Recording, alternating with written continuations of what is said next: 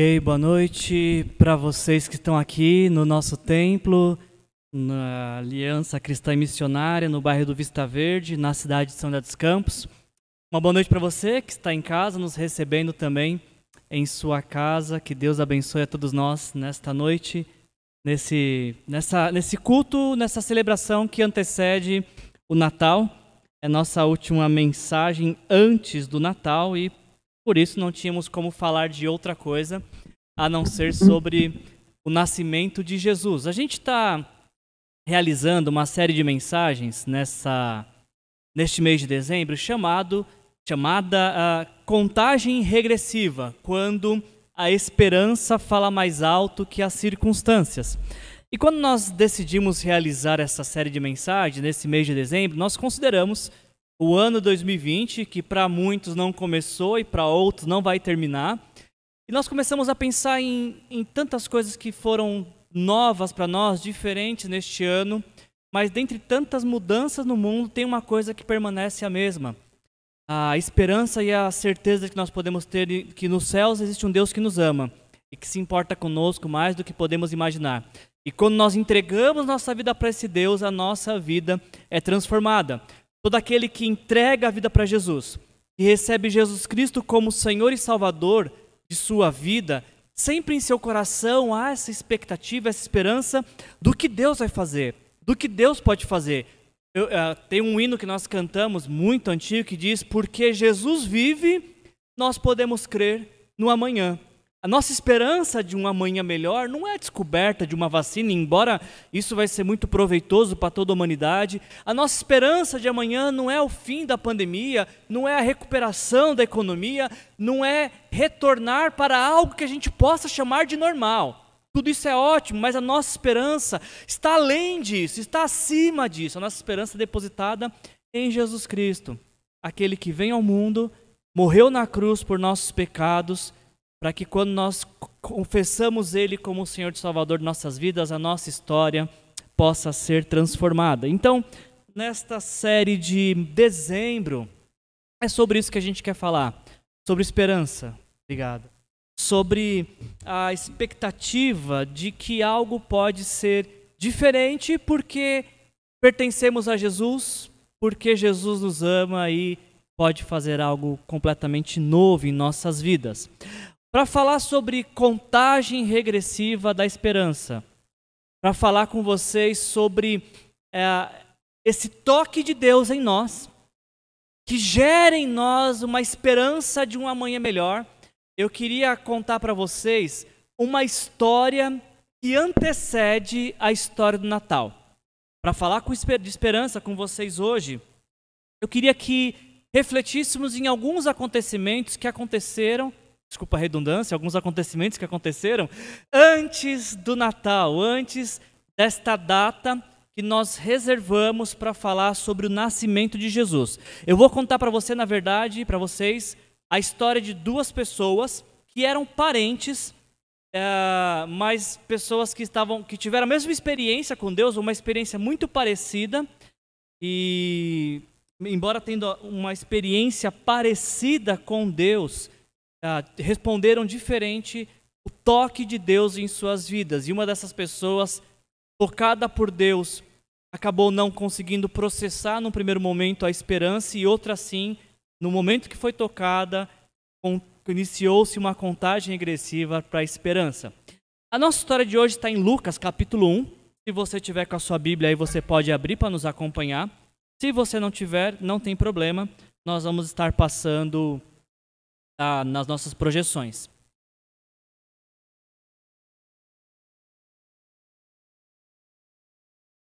O texto que nós vamos meditar nessa noite começa em Lucas capítulo 1. A partir do verso 5, nós lemos as seguintes palavras: No tempo do rei, no tempo de Herodes, rei da Judéia, Havia um sacerdote chamado Zacarias, que pertencia ao grupo sacerdotal de Abias. Isabel, sua mulher, também era descendente de Arão. E ambos, Isabel e Zacarias, eram justos aos olhos de Deus, obedecendo de modo irrepreensível a todos os mandamentos e preceitos do Senhor. Mas eles não tinham filhos, porque Isabel era estéril e ambos eram avançados de idade ou de idade avançada. Quando eu estava preparando a mensagem essa semana e de início eu li esse texto, ele de imediato chamou muito a minha atenção, porque parece que logo de início Lucas, que é o autor desse texto, ele quer nos mandar uma mensagem. Porque Lucas diz que ambos, Isabel e Zacarias, Zacarias era um sacerdote, Isabel sua esposa, o texto diz que ambos eram justos, obedientes e irrepreensíveis. E na mesma frase que diz que eles eram justos, obedientes e irrepreensíveis, está que eles não tinham filhos. Vocês prestaram atenção nisso? É isso que Lucas está dizendo. Eles eram justos, obedientes e irrepreensíveis, mas não tinham filhos. E eu li esse texto essa semana e fiquei pensando, por que, que Lucas colocou na mesma frase aquilo que eles eram, a maneira como eles se comportavam, como eles respondiam à fé a Deus, mas não tinham filhos? E a primeira impressão que eu tenho desse texto é que ser justo, obediente e irrepreensível, mesmo sendo alguém sendo justo, obediente e irrepreensível, não significa que tudo vai dar certo a todo momento em sua vida. Nós temos uma, uma expectativa errônea que nos é fornecida pela religiosidade de que se a gente fizer tudo certo, vai dar tudo certo. Zacarias e Isabel são um exemplo para a gente que às vezes podemos fazer tudo certo e algumas coisas não saírem exatamente como nós planejamos. Zacarias e Isabel eram justos, obedientes e irrepreensíveis, mas eles não eram justos, obedientes e irrepreensíveis na expectativa de ganhar algo de Deus. Bom, Deus, eu, como eu sou bom, justo irrepreensível, talvez o Senhor me dê uma coisa. A ideia aqui não é ser para ganhar, não é fazer para merecer. Essa é a primeira coisa que eu observo nesse texto, porque eles sendo Zacarias e Isabel sendo justos, obedientes e irrepreensíveis, eram porque assim era a forma como alguém se relaciona com Deus.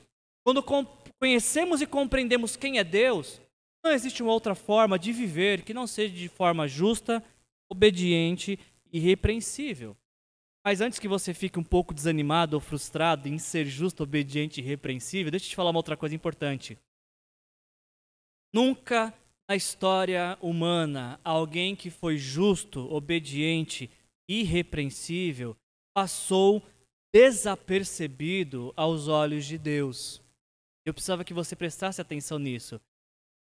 Não, ah, não devemos ser justos, obedientes e irrepreensíveis na expectativa de que Deus vai nos abençoar. Mas uma vez que vi escolhemos viver de maneira justa, obediente e repreensível porque conhecemos a Deus, algo diferente sempre vai acontecer em nossa vida de tempos em tempos, que é o que o texto nos mostra a seguir. Ah, Zacarias, que era sacerdote, ele está cumprindo o seu ofício sacerdotal e ele entra ao templo para exercer alguma parte do seu, do seu ritual da religião judaica. E o texto nos diz, no texto, versículo seguinte, que chegando a hora de oferecer incenso, Oferecer incenso era uma simbologia de apresentar orações diante de Deus. O povo todo estava orando do lado de fora, Zacarias dentro do templo. Então, com o povo orando fora do templo e Zacarias no lugar mais sagrado do templo dos judeus no primeiro século, um anjo do Senhor apareceu a Zacarias à direita do altar do incenso. E quando Zacarias o viu, perturbou-se e foi dominado pelo medo. Mas o anjo lhe disse: Não tenha medo, Zacarias, a sua oração foi ouvida. Isabel, sua mulher, lhe dará um filho, e você lhe dará o nome de João. É, no, alguns estudiosos dizem que no primeiro século existiam milhares e milhares de sacerdotes. Cada grupo sacerdotal servia a Deus ah, poucas vezes no ano. Alguns estudiosos que eu pesquisei, inclusive, disseram que na época de Jesus existiam 18 mil sacerdotes. Ou seja, entrar no lugar mais sagrado do templo, naquela época de Jesus, o templo que estamos conversando, era uma oportunidade única de vida. Poucos sacerdotes, durante todo o sacerdotal, um dia iriam entrar naquilo que era chamado de Santo dos Santos, o lugar mais sagrado do templo. Então, aqueles que, por sorteio, eram escolhidos para entrar, aquele era o momento mais importante da vida dos sacerdotes. E o texto de Lucas nos diz que Zacarias viveu esse dia. Foi sorteado, entrou no lugar mais sagrado do templo e estava apresentando orações. E quando ele estava fazendo isso, um anjo apareceu. Agora, preste atenção nisso. Na frase que o anjo diz para Zacarias. O que o anjo diz para Zacarias?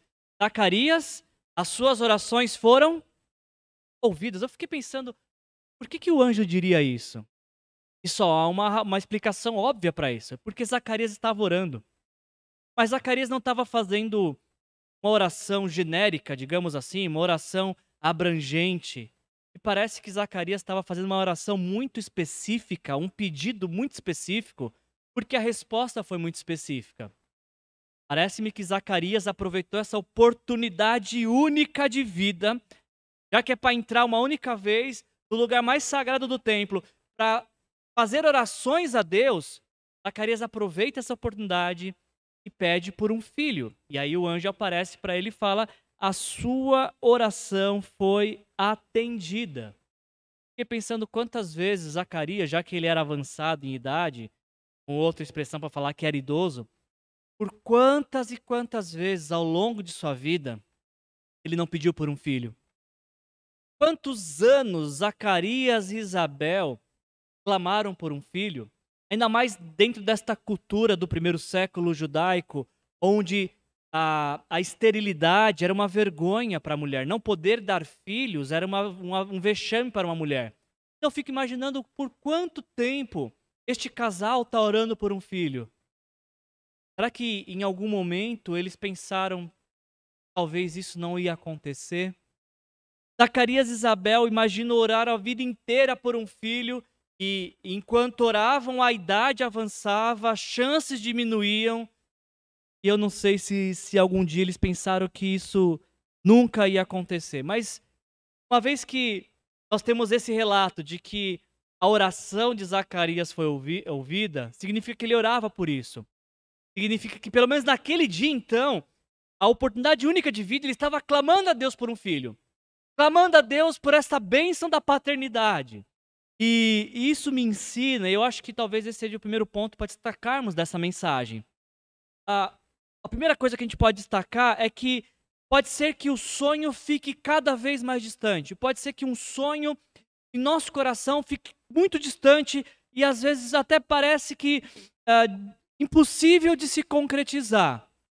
Mas quando um sonho é brotado em nosso coração pelas mãos de Deus, quando é Deus inspirando nosso coração a sonhar por algo, não importa o tempo que passar, não importa as chances que se passaram, não importa as possibilidades que parecem não existir. Deus é o autor do sonho, ele também será o realizador. Se Deus inspirou a sonhar, independente de quantos anos passe, independente se o corpo já não tem mais o vigor, Deus é fiel para cumprir suas promessas. E aqui nós deveríamos já levar para casa essa primeira lição dessa mensagem. Por quanto tempo, por quanto tempo devemos orar por algo? Por quanto tempo nós devemos pedir algo para Deus? A resposta é até que ele responda. Ora, até Deus responder, a gente ora. E Deus, vocês já aprenderam isso, Deus responde, pelo menos na minha perspectiva, de três formas. Ele responde sim para uma coisa que pedimos para ele, ele responde não, ou ele responde espera. Se existe algo que você está pedindo para Deus e ainda não aconteceu, continue orando até que Deus responda. E se Deus falar sim, então permita que o seu coração, a contagem regressiva seja acionada no seu coração para que você seja tomado pela esperança de quando isso vai acontecer. Deus fala não. Então, agradeça, sabendo de que o não de Deus tem algo melhor para a sua vida. Deus falar espera, Então encontre refúgio, descanso e satisfação nele. A gente podia encerrar a mensagem aqui nessa noite e falar desta oração insistente do, do, do sacerdote Zacarias, que durante toda a sua vida orou por um filho, contra a esperança, contra a perspectiva, contra as possibilidades. Orou a vida inteira, a gente vai falar, poxa, que mensagem maravilhosa, eu também quero orar a vida inteira até que Deus se pronuncie e dê uma direção para mim.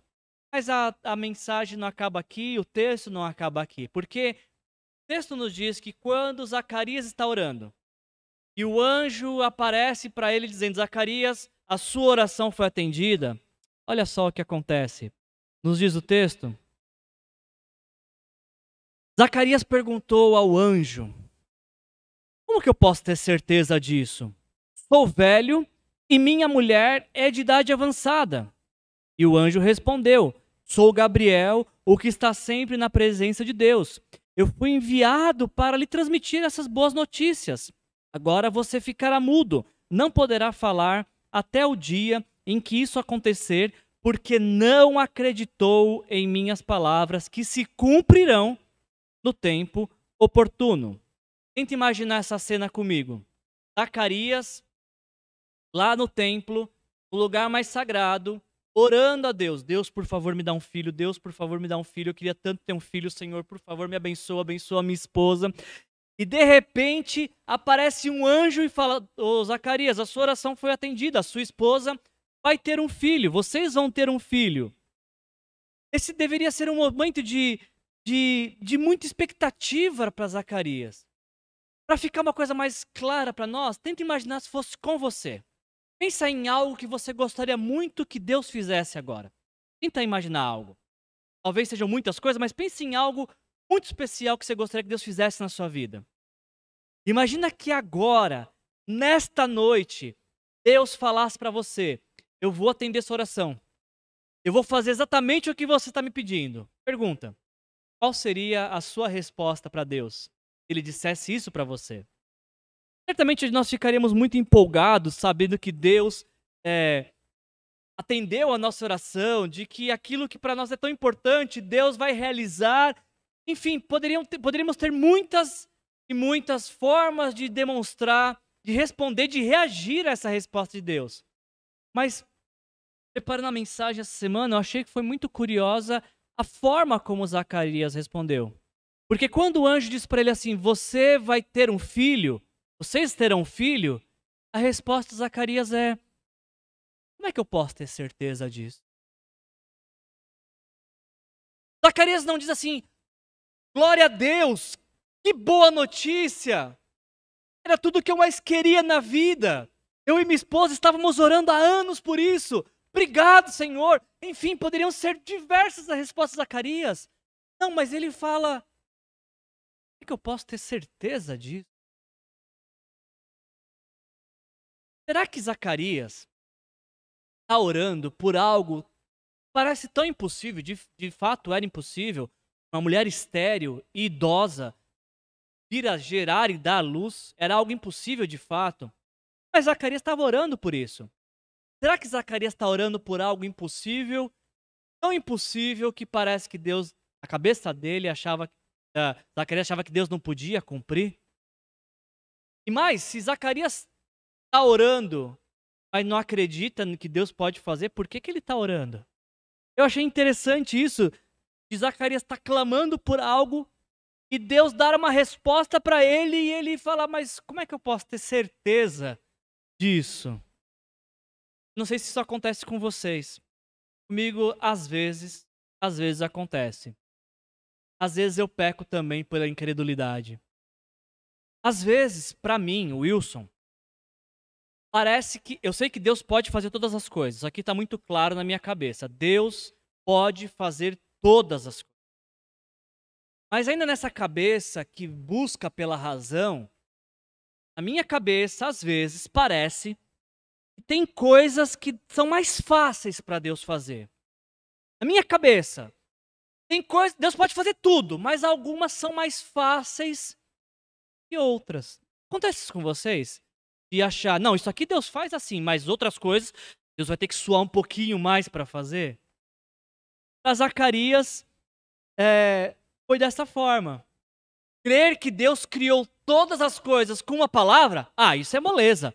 Agora, fazer uma estéreo idosa dar à luz, acho que vai exigir um pouco mais de transpiração de Deus. Comigo também acontece isso, e eu acho que esse é o problema da incredulidade, o pecado da incredulidade. E criarmos categorias de dificuldades para Deus agir, como se em algumas coisas Deus fizesse com muita praticidade e outras com extrema dificuldade. Para Zacarias, ter um filho parecia ser um milagre demais. Difícil demais para Deus realizar. Não que Deus não possa, mas difícil demais. Para mim, às vezes, é difícil visualizar Deus trabalhando no coração de algumas pessoas e levando essas pessoas a se renderem a Jesus. Para você, como é que isso funciona para você? Você imagina que tem coisas mais fáceis e mais difíceis para Deus fazer ou para você Deus faz exatamente tudo com a mesma facilidade? A história de Natal, Natal que a gente está prestes a celebrar, ela vem nos recordar que não existe nada, absolutamente nada que seja difícil para Deus fazer. Não existe algo que seja muito fácil e muito difícil para Deus. Para Deus, todas as coisas são extremamente fáceis de serem realizadas, porque Deus não tem em seu vocabulário a palavra difícil ou a palavra impossível. Ele é Deus, ele é poderoso, ele é soberano, ele faz exatamente tudo aquilo que deseja fazer na hora que quer fazer. E a mensagem de Natal nos mostra isso. O Deus que criou todas as coisas, e é do, o universo não consegue conter. Houve um momento na história, ele foi tão pequenininho que coube no ventre de uma mulher. Tem um livro, eu acho que foi um do. Tá, tá entre os cinco li melhores livros que eu já li na minha vida. Portanto, se você for ler dois livros este ano, esse aqui precisa ser um destes. No livro Adoração como Jesus ensinou, Hudson Cornwell ele diz as seguintes palavras: Não devemos criticar Zacarias por haver questionado o anjo Gabriel. Por que não? Porque sempre que uma operação de Deus contraria nossos conceitos básicos, a nossa fé é submetida a duras provas. Felizmente, porém, Deus não dependia da fé de Zacarias para intervir na vida dele. E aqui talvez você possa substituir o nome Zacarias pelo seu nome. Deus não depende da fé do Wilson para intervir na vida dele. Nem naquele momento no lugar santo, nem mais tarde no seu quarto. O Deus soberano não se acha limitado pelas tolas concepções humanas, que é exatamente o que o anjo fala para o Zacarias. Ele fala Zacarias, é, você vai ficar mudo porque não acreditou. Isso vai, e você vai ficar mudo a, até que essas palavras se cumpram, porque elas vão se cumprir mesmo você perguntando como você poderia ter certeza disso. De fato, Deus pode fazer infinitamente mais do que nós pedimos ou do que nós pensamos, de acordo com o seu poder que atua em nós. Isso nos leva para a segunda história desta noite, porque Lucas ele continua no capítulo 1 nos contando que passados seis meses, passados seis meses que aconteceu essa situação com Zacarias no templo, onde a esposa de de Zacarias, Isabel fica grávida. Passados seis meses, o anjo Gabriel mais uma vez faz uma, uma viagem dos céus até agora. Agora ele vai numa cidadezinha muito simples, muito humilde, do primeiro século uh, de Israel, chamada Nazaré. E nessa cidade muito simples vivia uma moça muito simples, pobre, que estava se preparando para casar. Estava noiva. O nome dessa jovem é Maria, ela era noiva de José, e essas foram as palavras do anjo Gabriel para Maria. O anjo disse: o anjo aproximando-se dela disse: Alegre-se, agraciada, o Senhor está com você. Maria ficou perturbada com essas palavras, pensando no que poderiam significar essa saudação. Mas o anjo lhe disse: Não tenha medo, Maria. Você foi agraciada por Deus. Você ficará grávida e dará à luz um filho, e lhe porá o nome de Jesus. Ele será grande e será chamado Filho do Altíssimo. O Senhor, o Senhor Deus lhe dará o trono de seu pai Davi, e ele reinará para sempre sobre o povo de Jacó, e seu reino jamais, jamais terá fim.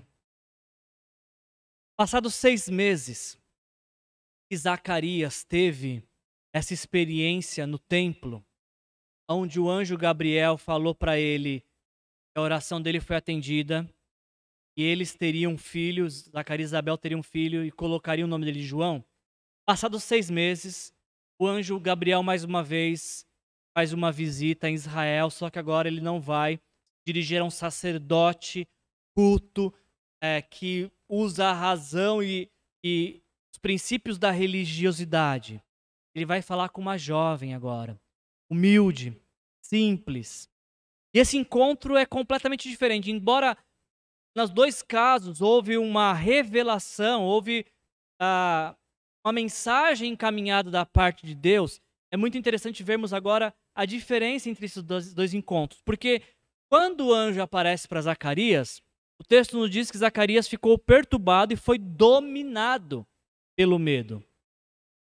De outra forma, quando o anjo aparece para Maria, ela também ficou perturbada com essas palavras, mas o texto diz que ela ficou pensando, considerando o que poderia significar aquela saudação. Ou seja, a revelação de Deus não paralisou Maria, como paralisou Zacarias. Mas Zacarias, ele acaba recebendo por aquilo que pediu a Deus. Algo que é fruto de sua insistente oração. O anjo disse para Zacarias: Não tenha medo, a sua oração foi ouvida, Isabel, sua mulher, dará um filho. Agora preste atenção que para Maria não há resposta de oração. Porque Maria não estava orando para ter um filho, ainda mais para ter o filho de Deus. Para que o próprio Deus viesse habitar em seu ventre. Maria não pediu por isso. Mas mesmo assim, Deus a abençoa. Deus a torna agraciada. Deus concede a graça dele a Maria. É o que o texto diz. Não tenha medo, Maria. Você foi agraciada por Deus. Você vai receber algo que, pelo qual você não pediu, pelo qual você não merece, mas é, um, é de íntima e profunda iniciativa de Deus. É Deus o autor dessa iniciativa de te agraciar. Agora, a parte que mais eu gostei desse texto, e aqui está o coração da nossa mensagem. Porque enquanto Zacarias disse para o anjo: Ah, é, Deus vai me abençoar, a minha oração foi atendida, como é que eu posso ter certeza disso? Preste atenção. Preste atenção na diferença da resposta de Maria. Porque quando o anjo fala a mesma coisa, Maria, você foi agraciada por Deus, você vai dar luz a um filho, Maria pergunta: como é que isso vai acontecer se eu sou virgem? Você consegue visualizar aqui a diferença? Sacerdote, idoso, culto, ele quer ter raz... ele quer ter certeza, ele quer ter provas, ele quer ter um caminho lógico para depositar sua confiança. A jovem simples Maria, ela quer saber como é que vai acontecer. Não quero saber se tem possibilidade, se tem lógica, se faz sentido. A pergunta dela é como é que vai acontecer? O que, que Deus vai fazer para fazer isso para que isso aconteça, uma vez que eu sou virgem? Naquele contexto do primeiro século, as mulheres se casavam virgens e só tinham relação sexual depois do casamento. Maria estava noiva de José, eles não tinham tido relações sexuais e Maria está pensando: como é que eu vou ter filho se eu não, nunca tive relações com ninguém, se eu nem sou casada. E, e mais, a gente tem que lembrar que na cultura judaica nunca se ouviu falar de uma mulher ficar grávida de Deus. Deus gerar vida no ventre de uma mulher. Nas culturas gregas e romanas, na mitologia dessas culturas, sempre se ouviu falar de, de uma divindade, de um semideus que vinha ao mundo e se relacionava com homens e mulheres, mas na cultura judaica nunca se ouviu falar de Deus plantando uma semente gerando vida no ventre de uma mulher. E aliás, nunca aconteceu nem antes nem depois disso. Tanto para Zacarias como para Maria, os dois estavam diante de uma situação inusitada, por conta da aparição e anúncio do anjo. Ambos ficaram espantados e amedrontados, mas aqui está a diferença entre Zacarias e Maria. Porque Zacarias, ele teve a oração de uma vida inteira atendida. E Maria, ela não pediu nada, mas recebeu um bem indescritível, que é Deus tomando forma humana em seu ventre. Diante de algo que era impossível. Para Zacarias, uma mulher idosa, estéril, gerar vida. E para diante desse impossível, Zacarias fala: "Como posso ter certeza?" Diante do impossível, uma jovem virgem fica grávida. Para Maria, ela questiona como que vai acontecer. Quando o anjo fala com Zacarias, sua oração foi atendida. O coração dele endurecido não permite que uma contagem regressiva para a esperança seja iniciada.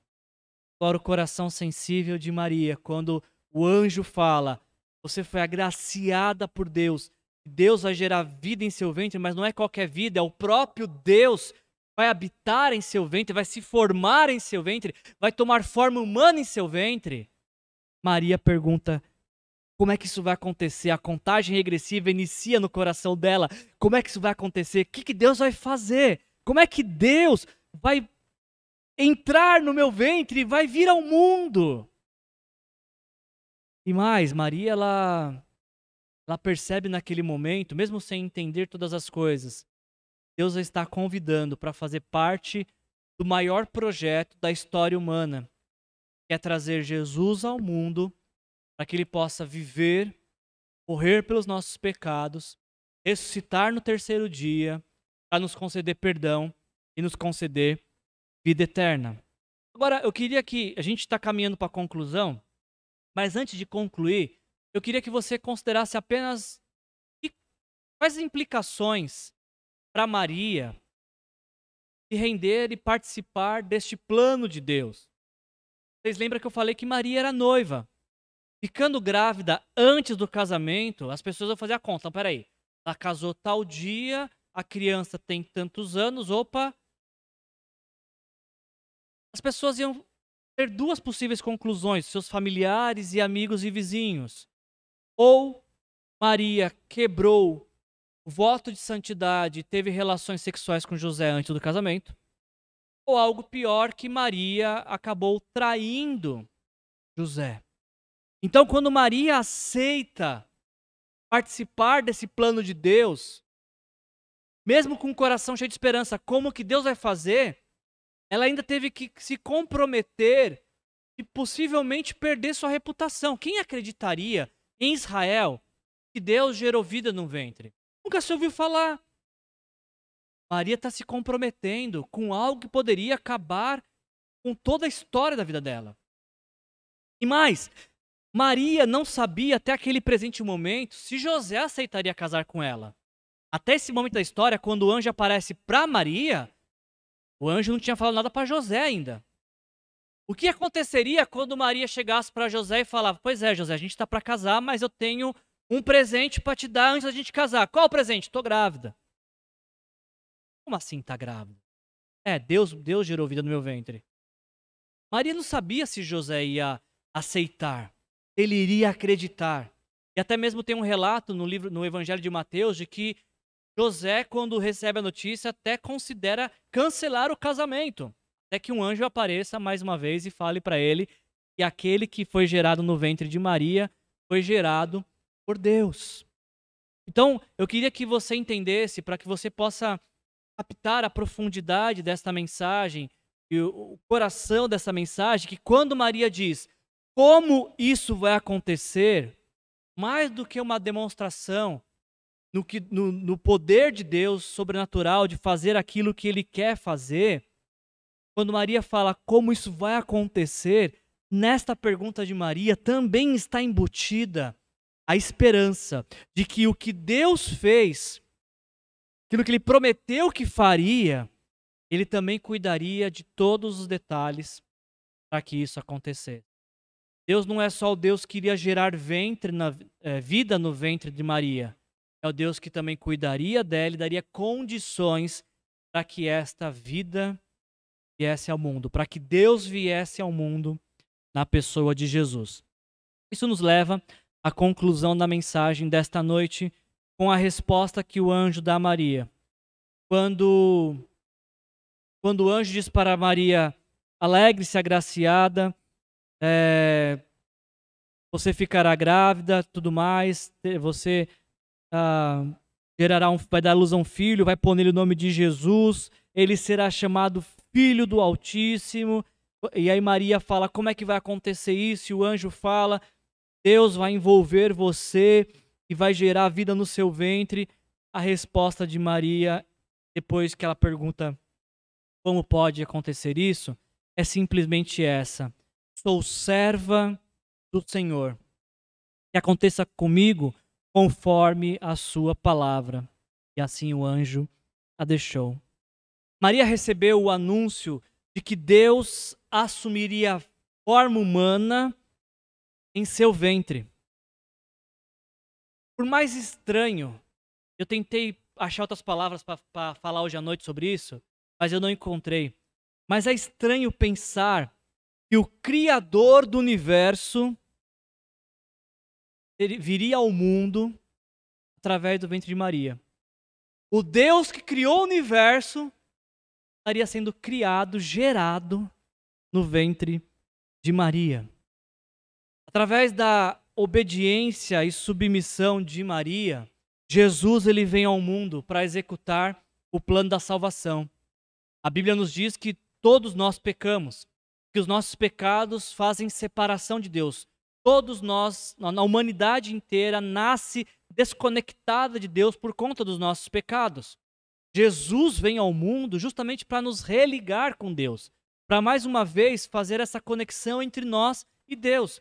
É por isso que Jesus diz: Eu sou o caminho, a verdade a vida. Ninguém vem ao Pai senão por mim. Jesus precisou vir ao mundo para nos apontar o caminho de volta para Deus. Quando nós reconhecemos que na cruz Jesus está levando os nossos pecados, e quando nós nos arrependemos de, de Jesus ter que, ter, ter que ter morrido em nosso lugar, e entregamos nossa vida para Ele, nós somos reconectados com Deus, reconciliados com Deus, recebemos perdão e vida eterna. Agora eu queria que você concluísse simplesmente considerando isso. Considere isso.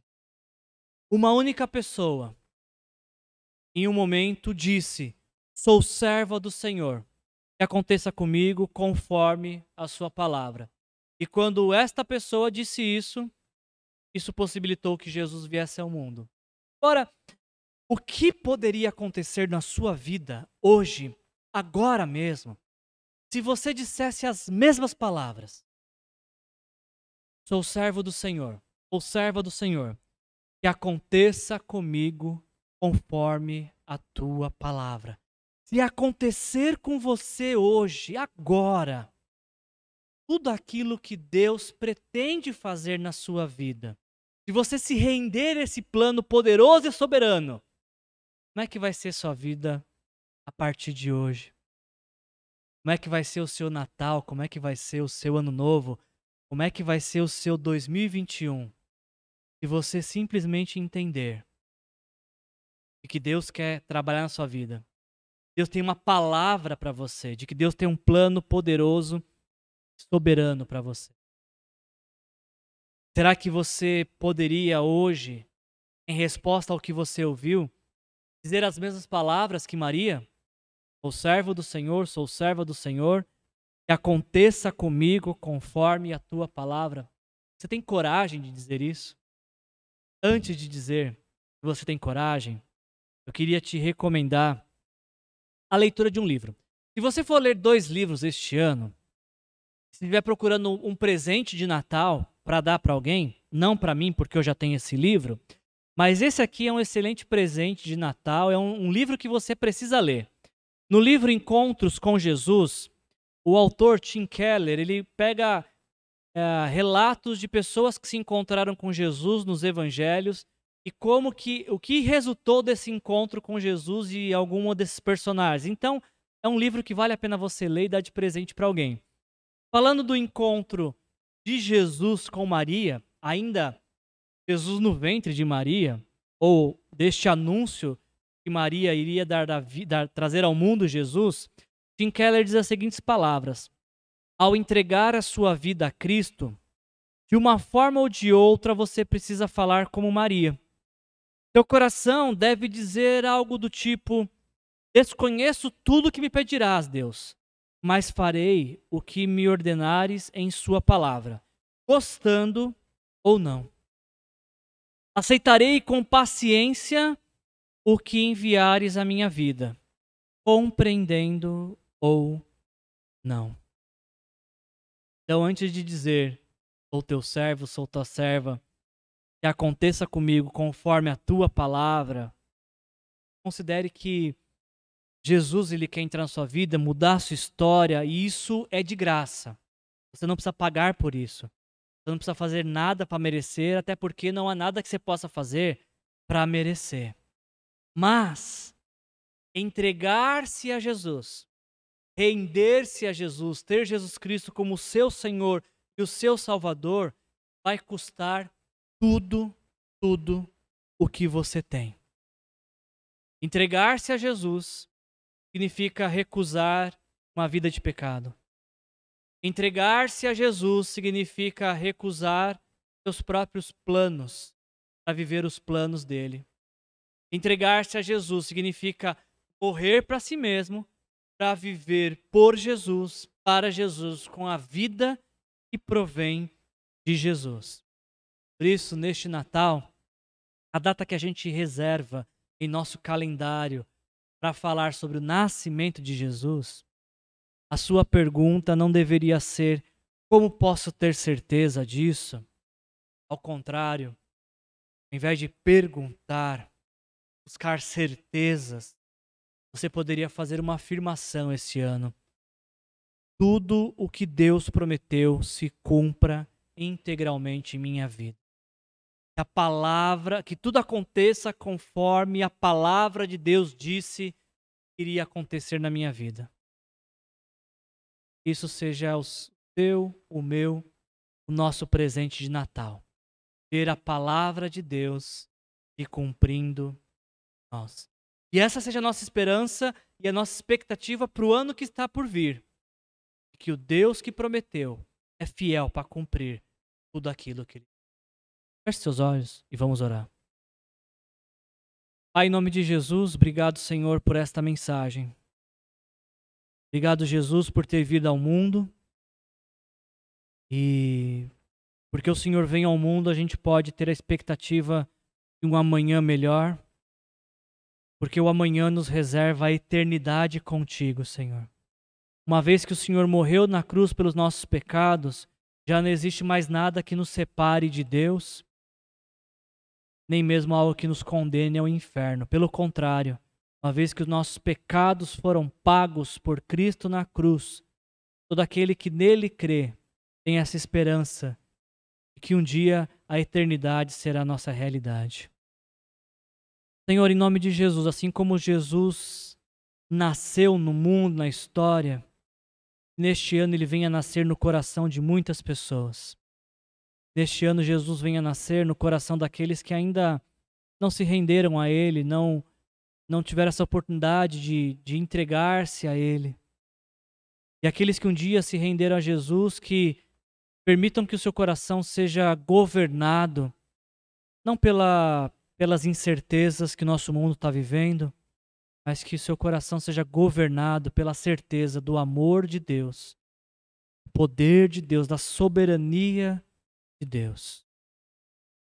Obrigado, Senhor, porque apesar de tudo que passamos este ano, vamos celebrar mais um Natal.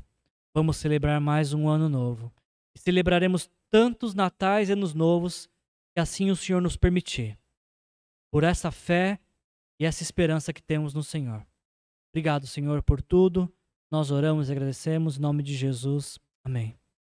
Que a graça do nosso Senhor Jesus Cristo, o amor do nosso Deus, o Pai, a comunhão e a consolação do Espírito Santo enche seu coração de esperança nesta semana e neste fim de ano, em nome de Jesus.